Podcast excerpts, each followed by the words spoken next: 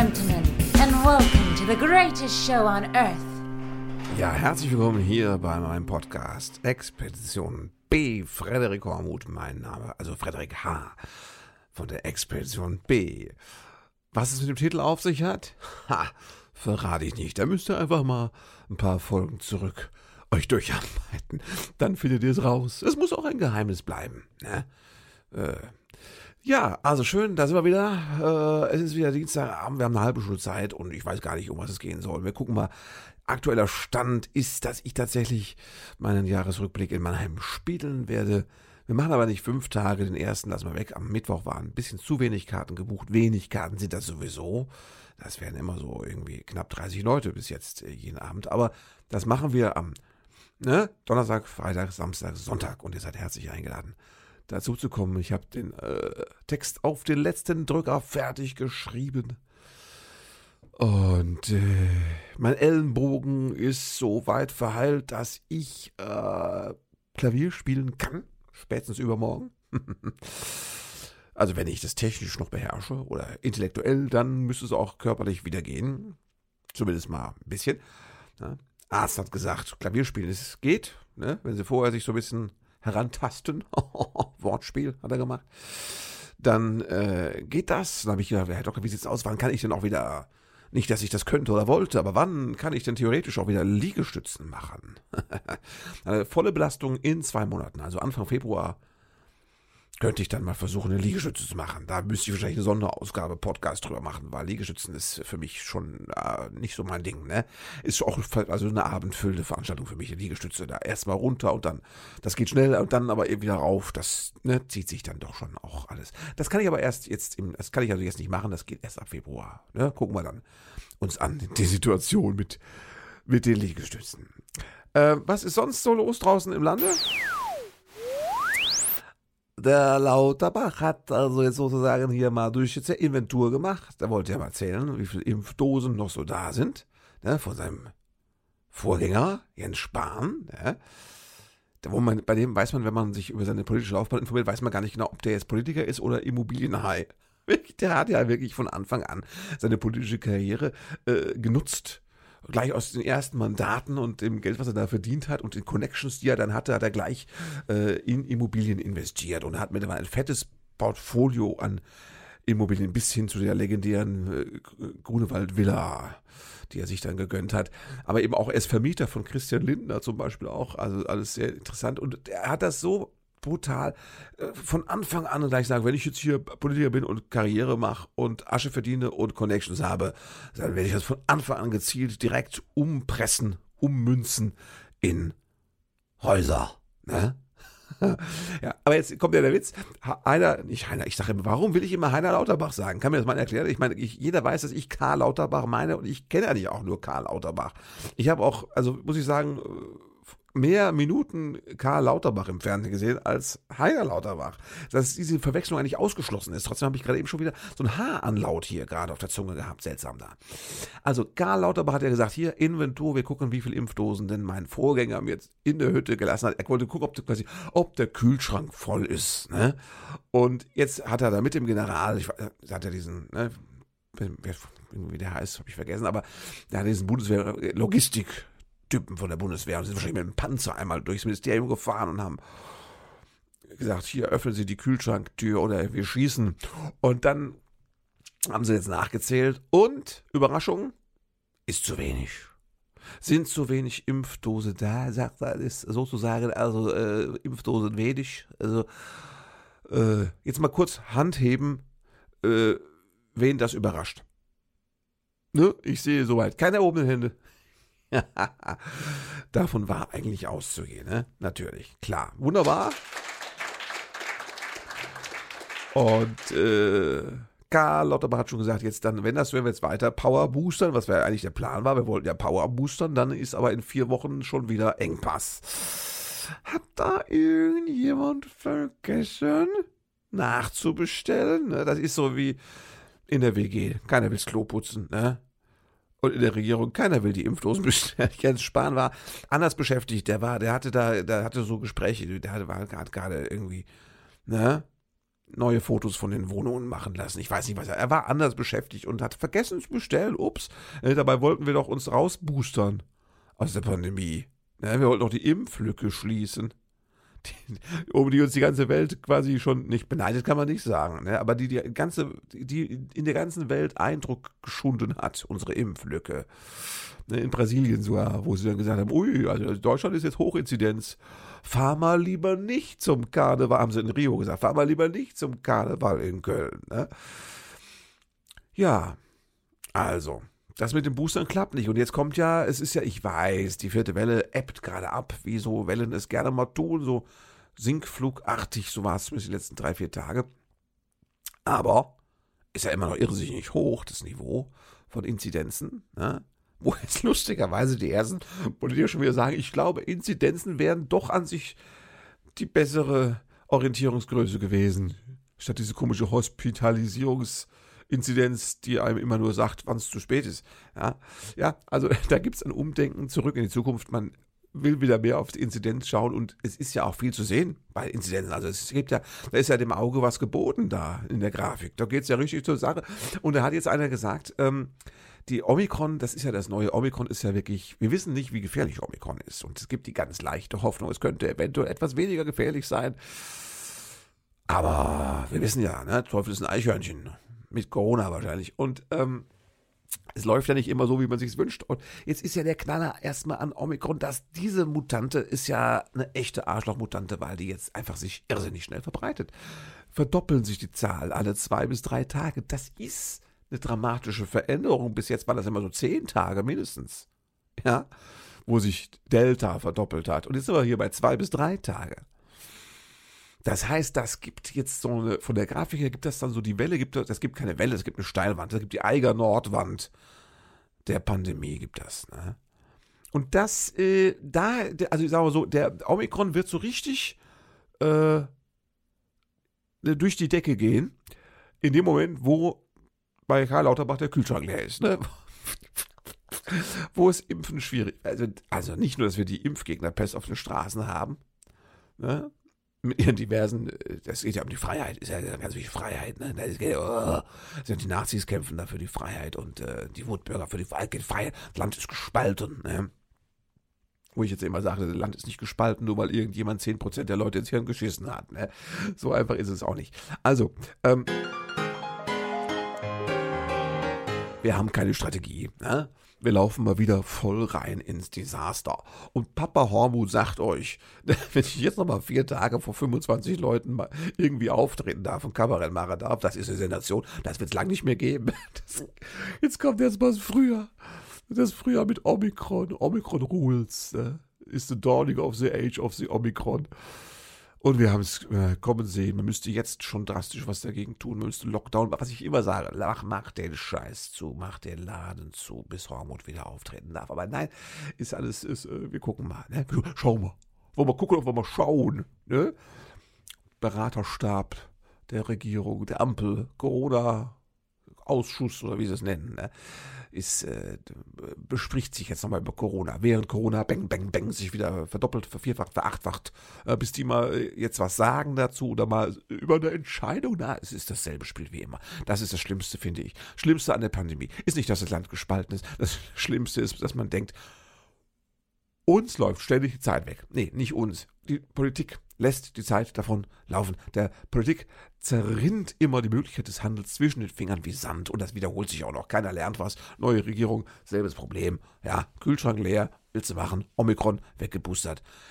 Wir müssen optimistisch bleiben und sagen, irgendwie wird's gut werden. Ne? Ich hab ja, ich bin ja, ich hab den Booster drin. Ich bin voll schon auf jetzt ist moderner, ne? Ist klar, das ist äh, äh, es gab nur das billige Zeug, ne, das weg musste. Moderna war noch viel da. Es ist ja, habe ich gelesen, von der Impfwirkung gerade als Booster völlig gleichwertig und äh, angeblich ein bisschen mehr Nebenwirkungen bei mir. Ich habe Glück, ich habe da oft Glück, auch bei Grippeimpfung. Also ich hatte nur ein bisschen, ne, zwei Tage so Aua am Arm oben an der Einstichstelle. Das ist weh, das war alles. Ich hatte mit der Einstichstelle nicht viel anderes vor in diesen zwei Tagen, von daher geschenkt. Meine Frau hatte ein bisschen mehr, die hatte bisschen so Kopfweh und Schwindel. Ein, zwei Tage.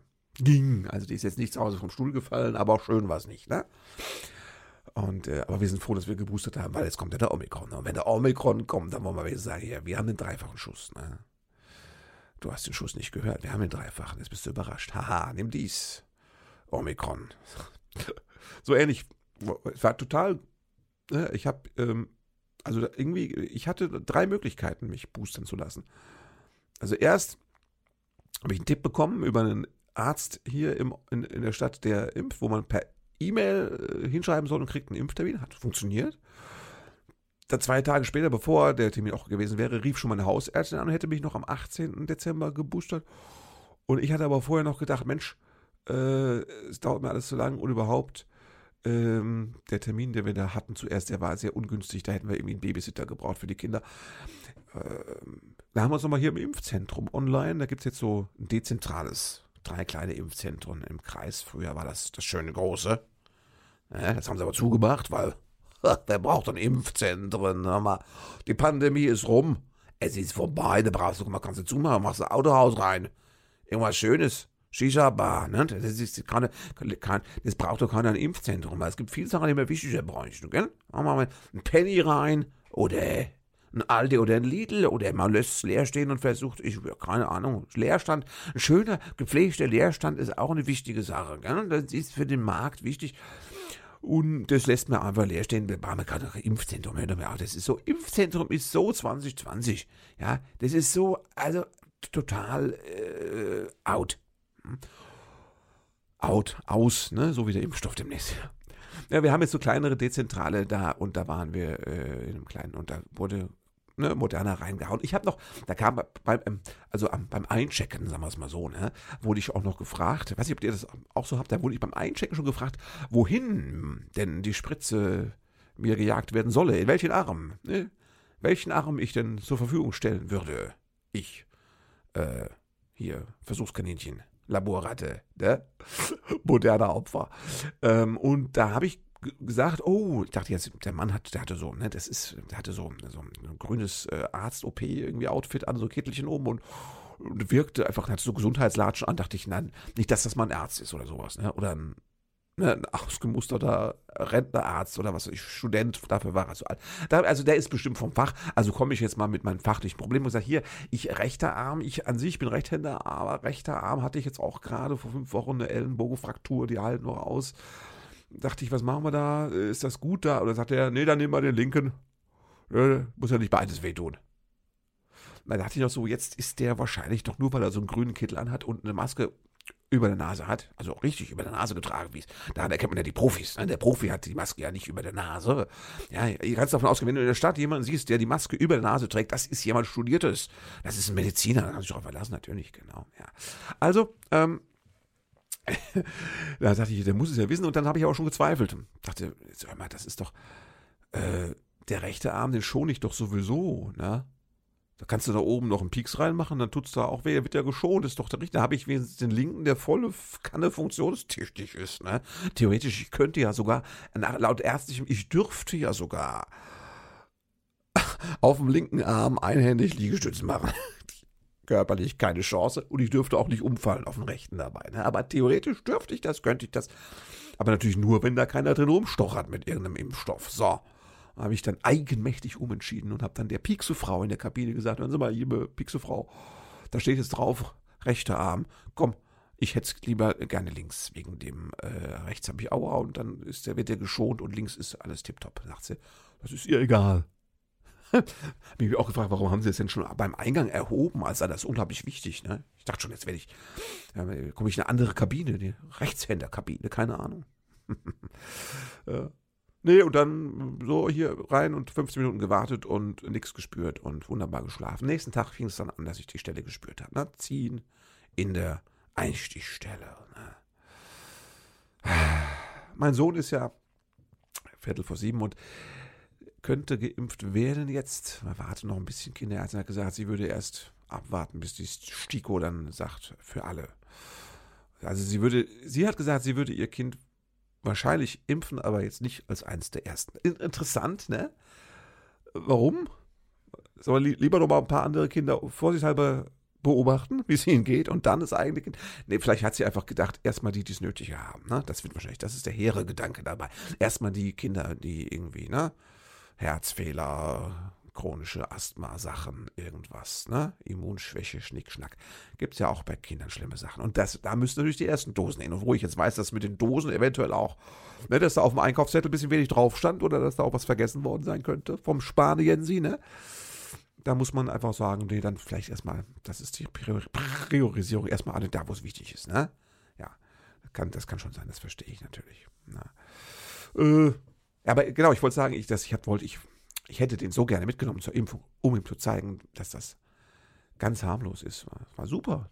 Die Stechefrau, ne, diese, hier die Medi-Piercerin oder wie sie heißt, gell? diese Pharma-Piercerin, die ähm, hat gesagt, äh, Arm, und dann hat sie gesagt, halt, lassen Sie mal locker. Da merkte ich schon, oh, sie hat recht, ich bin nicht entspannt. Ich hatte den Arm angespannt, ist ja wirklich ein Anfängerfehler, ne? Wie kann man so blöd sein? Und dann sagt sie, in dem Moment, wo sie sagt, lassen Sie mal locker, dachte ich, da hat sie aber recht, dachte ich, ne? Hat sie aber recht, da habe ich ausgehabt den Arm hängen lassen. Und schon hat die das da reingejagt und ich habe es nicht, mein Muskel war butterweich hier oben auf der Schulter. Die haben sehr weit oben gespritzt übrigens damit schneller in den Kopf geht. Keine Ahnung warum. So, ganz weit oben hatte ich, und da war mein Muskel so entspannt, dass sie wie Butter, Butter war ich, hatte die da, ich habe nichts gespürt, muss man sagen. Also, ich hoffe, sie haben was reingespritzt, sagen wir es mal so. Ne? Das könnte ja auch eine große Verarsche sein vom Bill Gates. Weißt du? Die halten dir so pro forma die Spritze irgendwie äh, an den Arm und gleichzeitig wirst du heimlich von unten, kriegst du einen Chip in, in, in den Hintern getackert, so in die, Backe, in die Arschbacke, merkst du nicht. Ne? Machen sie so einen Mikrochip und, und du denkst nach oben, wärst du beschäftigt mit dem Arm, bist du abgelenkt. Das kann ja alles, das kann ja sein. Frag mal die Querdenker, die können dir da einiges. Gehst mal auf Telegram, ne? Telegram ist so eine, das ist so eine Art. Naja, was ist Telegram? Wie erklärt man das? So eine Mischung aus Social Media und einer Nervenheilanstalt, ne? Ja. So, ähm, ja, und ich wollte eigentlich meinem Sohn zeigen, wie herrlich unkompliziert, aber du kannst ja nicht mitnehmen. Das ist ja, ne, du kannst ja nicht mit Begleitperson hier Zirkus machen und das Kind, äh, guck mal, wie schön der Papa sich impfen lässt. Nein. Ja, jetzt hoffe ich, dass wenn das dann mal so ist, dass der geimpft werden soll, und ich glaube, das kommt, ne, in drei, vier Monaten wird man sagen, ja, für die Schule und so, ne? Also fürs Sein in der Schule. Äh, wenn das ist, ob der dann schon so weit ist, dass er dass ich nicht wie beim letzten Mal unterm Stuhl rausfischen musste in der Praxis. Ja. Ich habe das Ganze erklärt. Muskeln und Nadeln, überhaupt kein Problem. Fantastische Sache. Und naja. Hm. Schauen wir mal. Also, Moderna, ich kann es nur empfehlen. Ja, man muss nicht immer so hier äh, eitel und also, also snobistisch sagen, an meinen Körper lasse ich nur Wasser und Biontech. Das ist Quatsch. Moderna geht auch und äh, man nimmt sich halt nichts ganz Wichtiges. Ich würde es jetzt nicht am Tag vor der Hochzeit zum Beispiel, ne, würde ich es jetzt nicht machen. Auch vorm Abitur direkt nicht, vor der Führerscheinprüfung nicht direkt. Ne, so. Naja, also, das haben wir gemacht, das habe ich berichtet, das ist erzählt, das ist die, das ist die Sache. Und da sind wir halt jetzt gespannt, ne, ob das alles langt, ob der Booster und das Deathmatch Booster versus Omikron Corona, das ist halt, das läuft halt jetzt. Ne. Naja, also, wir haben auch andere Probleme. Alltag ist ja schwierig genug. Ne? Vorweihnachtszeit ist ja ganz heftig und äh, wir haben ja, wir haben ja mittlerweile, das habe ich vielleicht, wer weiß, ich müsste mal mein eigenes Podcast hören, ob ich das vor einem Jahr schon erzählt habe. Wir haben ja wieder gesagt, Weihnachtsbaum machen wir vor dem Heiligabend. Früher haben wir das immer, äh, war immer Teil der großen Überraschung, dass sich da plötzlich am Heiligabend im Wohnzimmer ein geschmückter Christbaum materialisierte, wie aus dem Nichts. Und das haben wir aber jetzt ja im Rahmen, also des ne, Aktion Leuchtende Kinderaugen, haben wir das ja, äh, haben wir das ja vorgezogen. Spätestens am dritten Advent kann man äh, einen Christbaum im Wohnzimmer gemeinsam schmücken, ist einfach eine schöne Sache. Da haben auch alle mehr von dem toten Baum. Stichwort toter Baum. Es ist, es muss man sagen, grundsätzlich ist es immer, Vorweihnachtszeit ist immer Scheidungszeit. Jetzt mal im übertragenen Sinne. Ja, eigentlich, wenn es, spätestens wenn es ans Baumschmücken geht, ist immer Krise. Ja, das ist im Hause Hormut dicke Luft, weil es gibt Meinungsverschiedenheiten und ästhetische äh, Meinungsverschiedenheiten und es ist einfach ein Kampf, ne? Und, und dann streiten meine Frau und ich, wir haben immerhin, wir haben eine sehr gute Versöhnungskultur, das ist alles wunderbar, kriegen wir hin. Aber trotzdem, wenn wir uns streiten, dann oft in der, in der nächsten Liebe geprägten vor Weihnachtszeit. Da ist es ganz oft und oft entzündet sich am Baum. Und es war dieses Jahr auch wieder so, weil wir, also die Tradition ist, mein Sohn und ich suchen den Baum aus. Wir sind also runtergefahren da. Hey, da wo das Areal eingezäunt ist und wo die Menschen dann, es war schon dunkel, da zwischen den Halogenscheinwerfern rumstolpern und versuchen, sich einen Eindruck über die Bäume zu verschaffen. Wobei eben ja, nachts, also dunkel und dann Halogenlicht, du hast keinen korrekten Farbeindruck mehr. Ja, ob das jetzt blau, gelb, braun, ne? also es ist halt so Baumfarben. So nachts sind alle Bäume grau und so genau sieht man es nicht. Und dann musst du halt, dann stehen die ja auch nicht richtig frei, die Bäume, weißt du? Du musst ja, eigentlich musst du ja 360 Grad drum rumlaufen und zu gucken, was für einen Rundum-Eindruck der Baum macht oder ob es ein Blender ist. So ein einseitiger, weißt du? Ja. Und also mein Sohn und ich sind da zehn Minuten übers Gelände gestolpert und haben dann immer gedacht, der, vielleicht der, mm, der. Und dann haben wir uns für einen entschieden. Und dann ist auch der Punkt, wo ich immer sage, irgendwann muss man sagen, so, Jetzt lasse ich mein Herz sprechen. Es ist der. Und dann denke ich auch immer, es ist eine, das, ist, das Leben ist ja auch so. Man muss ja mit dem schaffen, was man kriegt. Ne? Es ist ja, man kann ja nicht nach Perfektion streben im Leben. Es geht ja auch um darum, beim Fest der nächsten Liebe geht es ja auch darum, das Nicht-Perfekte zu lieben, sage ich jetzt mal so, ne? ganz untheologisch natürlich. Jesus war wahrscheinlich perfekt, deswegen sollen wir ihn ja lieben. Ich weiß es nicht genau. Also, ähm, jedenfalls, zu Hause, wir entnetzen den Baum na, mein Sohn war ganz stolz, weil er durfte dieses Jahr den Fußtaster betätigen, wo dann ne, der Baum da ins Netz gezogen worden ist. Also herrlich. Und zu Hause packen wir den aus und meine Frau, was sagt sie? Nix. Da, und da weiß sie Bescheid, das ist ganz schlimm. Sie hat nichts, sie hat geschaut, sie hat diesen Blick gehabt. Und ich kann ja ihren Blick lesen nach irgendwie 7000 Jahren Ehe, ist man ja, da hat man da so ein, ne, das weiß man ja. Und äh, ihr Blick sagte, seid ihr zwei gehirnamputierten Spackos, seid ihr völlig bescheuert, diesen Baum hier anzuschleppen. Ja. So, jetzt ist aber, muss man fairerweise mal sagen, sie hat grundsätzlich, sie mag das nicht. Sie sagt, es ist so schlimm, wenn man nur für Weihnachten einen echten, lebendigen Baum tötet. Sie hat da so einen Weihnachtsbaum-Veganer-Ansatz irgendwie. Ja, und sie findet, und sie hätte lieber, dass wir einfach mal kaufen, einen schönen Baum aus Plastik und stellen den jedes Jahr auf. Das ist jetzt der Unterschied zum Veganer, es ist einfach äh, Plastik statt Jute. Ne? Das ist ihr Ansatz. Äh, und ich sage immer, also kommt mir nicht in die Tüte. Ja?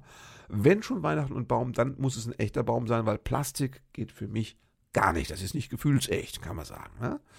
Geht mir das Gefühl verloren. Ja? Beim Weihnachtsdings. Ja? Bums. Also, und ähm, ja, das ist schon mal der erste Punkt. Und dann hat sie, dann, dann hat sie aber natürlich, wie eine strafende Göttin, hat sie natürlich uns die Schwächen des Baums vorgeführt. Es ist ja auch brutal. Du stehst da als Weihnachtsbaum frisch eingekommen, kommst aus der Kälte, ne? Standst da im Halbdunkeln und Leute sind ne, um dich rumgetorkelt und dann haben sie sich irgendwo hingeschleppt, packen sie dich aus und stehst plötzlich dem Wohnzimmer, helles Licht und dann verrollt die Gattin noch die Augen. Es ist bitter und du stehst da als Christbaum so nackig da in der Ecke und sollst einen guten Eindruck machen. Ist ja auch wirklich schwierig. Ne? Und nackig sehen die ja alle, das ist wie bei uns Menschen. Ja, nackig sehen die oft weniger überzeugend aus als in vollem Ornat. Ne, das wird beim Papst nicht anders sein, sagen wir es mal so. Und ähm, wegen Ornat, ist bei mir, ich nehme mich da nicht aus, ist auch so. Und ähm, ja, also der Baum hatte jetzt schon ein paar Handicaps. Ne? Er, hatte, er hatte so ein paar Äste, die so ein bisschen so nach oben wuchsen, schon mal schwierig. Dann hatte er so eine Seite, wo so, so Auswuchtungen komisch rauswuchteten und dann gab es eine Seite, die war an sich harmonischer, aber das war dummerweise die, wo es schon ein bisschen gelb war. Ne? Wo, da hatte schon irgendwie der Gilb sich reingefressen. Ne? Da war irgendwie, er hat bei, auf dem Gelände hat da irgendwie zehn Minuten so ein Kettenraucher daneben gestanden. Keine Ahnung, was es war. Vielleicht war er auch einfach schon tot. Jedenfalls, er hatte eine, ne, eine Seite, die war eher unschön und die andere war eher hässlich und zusammen war es kein Gesamtbild, dass meine Frau schon sagte, pff, kommt mir nicht ins Wohnzimmer, stellt er raus, könnt ihr draußen schmücken. Sagt, bitte. Ja, dann hat sie nochmal, hier wollte Plastikbaum, wollte nochmal sagen, da habe ich aber war ich schon, hatte ich schon so einen Kragen. Ne? War schon die Stimmung im Arsch, kann man sagen. Ne? Und das, ist, das Schlimme ist ja, das Kind ist ja motiviert und da muss man sich immer zusammenreißen wegen den ne, Aktion leuchtende Kinderaugen.